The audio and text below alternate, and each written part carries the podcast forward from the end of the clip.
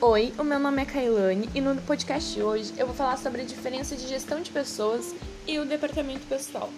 Gestão de pessoas e departamento pessoal estão inclusos no RH. A função do RH é realizar o gerenciamento dos recursos humanos, ou seja, a conciliação entre os interesses dos funcionários e os da empresa. O RH é subdividido entre departamento pessoal, gestão de pessoas e saúde e segurança do trabalho. Dependendo da empresa, essa subdivisão ela pode mudar. Ainda há uma pequena confusão entre as atividades exercidas pela gestão de pessoas e pelo departamento pessoal.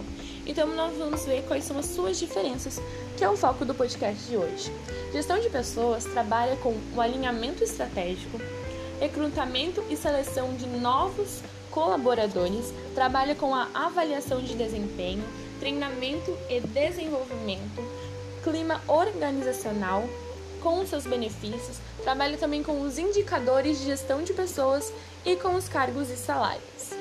Agora, o departamento pessoal, ele trabalha com o cumprimento de obrigações trabalhistas, folha de pagamento, gestão do ponto, solicitações internas como folgas, ajustes, bancos de horas, trabalha com a prevenção de passivos trabalhistas, cálculos, pagamentos, avisos prévios, relações sindicais e auditorias trabalhistas. Ou seja, a diferença entre gestão de pessoas e departamento pessoal é que a gestão de pessoas ela está relacionada com o desenvolvimento e com o desempenho dos colaboradores. O foco de gestão de pessoas então é cultura organizacional e o departamento pessoal trabalha mais com as atividades burocráticas, com então o foco deles são as questões legais.